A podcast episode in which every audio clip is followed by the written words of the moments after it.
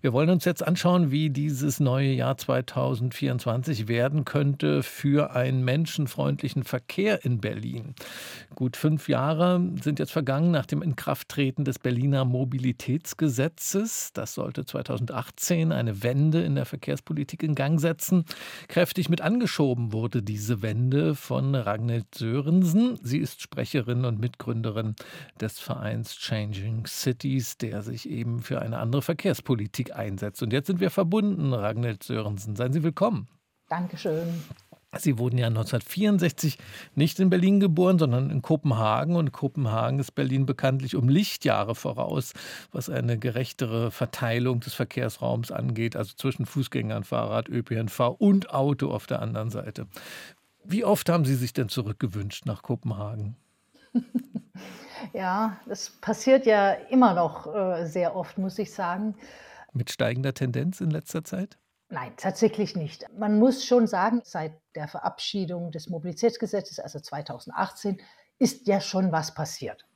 Das Ding ist nur, die Ziele, die da festgehalten sind in dem Gesetz, sind weit umfassender als das, was wir tatsächlich auf der Straße sehen. So sollten dieses Jahr 60 äh, Kilometer Radwege gebaut werden und äh, wir sind gerade dabei, unser Monitoring zu machen. Wir haben die Zahlen noch nicht ganz, aber wir liegen da bei Prozentsätze von unter 10 Prozent dessen, was eigentlich gemacht werden muss. Also Sie sprechen von 2023 und wenn ich das übersetze, weniger ja. als sechs Kilometer wurden gebaut statt 60. Ja, so sieht es aus. Das ist natürlich drastisch. Aber lassen Sie uns mal Schritt für Schritt eine kleine Bilanz machen. Also 2018 wurde dieses äh, Mobilitätsgesetz beschlossen. Das soll eben Fußgängern, Radfahrern, ÖPNV bei der Verkehrsplanung Vorrang einräumen. Es gab ja bis zum vergangenen Jahr eine grüne Verkehrssenatorin. Was hat die denn so erreicht für die Verkehrsplanung? Äh, das waren ja zwei, erstmal Frau Günther und dann Frau Jarasch. Äh, mhm. Die beiden haben schon was erreicht. Die haben ja angefangen, die waren ja auch gewillt, tatsächlich was zu machen. Aber eine Sache ist ein Wille, es muss auch einen Weg geben. Und wenn dieser Weg von vielen Menschen mit Steinen gesät werden, dann wird es eben schwierig. Also wir haben gemerkt in Berlin, die Verwaltung auf die Verkehrswende umzupolen, ist doch weit, weit aufwendiger, als man von Anfang an gedacht hat. Und das ist einer der Gründe, weswegen wir so weit, weit hinter den Zielen her sind. Also Sie sagen, die Verwaltung ist schuld? Ein Teil der Verwaltung ist schuld, äh, ein Teil ist auch eine Unterschätzung der Aufgabe. Eine Verkehrswende, eine Umverteilung des öffentlichen Raumes ist komischerweise nicht nur etwas, was auf der Straße stattfindet. Das muss auch in den Köpfen stattfinden. Das ist eine komplette neue Art, den Raum zu denken. Wie wollen wir diesen gemeinschaftlichen Raum, den wir ja alle haben, draußen auf der Straße, wie wollen wir den nutzen? Da steckt so viel drin. Da kommt auch die Klimakrise dazu, die ja auch einen Raumanspruch hat. Und all diese Sachen auszuhandeln, ist wahnsinnig zeitaufwendig. So, jetzt war schon die Bilanz für die beiden grünen Verkehrssenatorinnen, wie Sie es uns beschrieben haben, nicht ganz so berühmt. Aber jetzt gibt es ja seit April 23 eine schwarz-rote Koalition und die CDU-Verkehrssenatorin Manja Schreiner in Berlin. Ähm, nach dem, was Sie jetzt beschrieben haben, für letztes Jahr weniger als 10 Prozent gebauter Radwege, um nur mal darauf zu schauen. Sie wird ja immer als große Bremserin geschrieben für einen Verkehrsumbau, Manja Schreiner. Da war eigentlich gar nichts mehr zum Bremsen für Sie, oder wie sehen Sie das? Bremsen kann man ja immer noch. Also es gibt ja immer noch weniger als wenig. Neben vielleicht ein gewisses Unvermögen oder Unterschätzung der Aufgabe kommt jetzt seit April auch eine gewisse Unwille einfach dazu. Die CDU hat grundlegend weniger Interesse daran, die große Mehrheit der Berlinerinnen, die zu Fuß mit dem ÖPNV oder mit dem Rad unterwegs sind, in ihren täglichen Bewegungsradien äh, zu unterstützen, sondern die wollen vor allem die Autofahrende helfen und denen auch den Weg bereiten. Wir kriegen überhaupt keine Bussonderspuren mehr. In 2023 wurde kein einziges angelegt. Wo es um aktive und klimafreundliche Mobilität merken wir, da wird blockiert. Also blockiert wird ja, glaube ich, immer nicht gesagt, sondern es wird gesagt, ja, wir müssen erstmal nochmal prüfen oder aha, wir müssen das leider verschieben. Wie ist das denn, wenn zum Beispiel Radwegplanungen oder Bauten verschoben werden? Kommen die dann einfach bisschen später oder sind die Mittel dafür im Zweifel auch einfach mal weg? Die Mittel sind im Zweifel tatsächlich weg. Sachen, die jetzt für 23 geplant wurden, werden jetzt in 24 verschoben oder in 25 sogar. Und da werden die Mittel, die ja eigentlich für neue Projekte geplant waren, die müssen dann eingesetzt werden für alte Projekte. Also wir haben dadurch also so eine Bremse, die eingebaut sind im Gesamtsystem, dass wenn man eine Pause einlegt und sagt, wir müssen überprüfen, wir müssen noch mal dies oder jenes ändern, dann verzögert man den ganzen Prozess nach vorne hin. Was wir aber auch sehen, ist auch eine qualitative Verzögerung. Ein Beispiel wäre in die Bölkestraße, eine Planung, die schon seit Jahren vorliegt und auch gemacht werden sollen. Da geht man dann rein und guckt, ah, können wir noch mal den Radweg ein bisschen schmaler machen? Können wir noch ein paar Kfz-Parkplätze erhalten? Können wir noch dies und jenes machen? Und da wird dann an den Schrauben geschraubt, äh, um diese eigentlich ziemlich gute Planung dann doch zurückzunehmen und für den Autoverkehr vorteilhafter zu machen.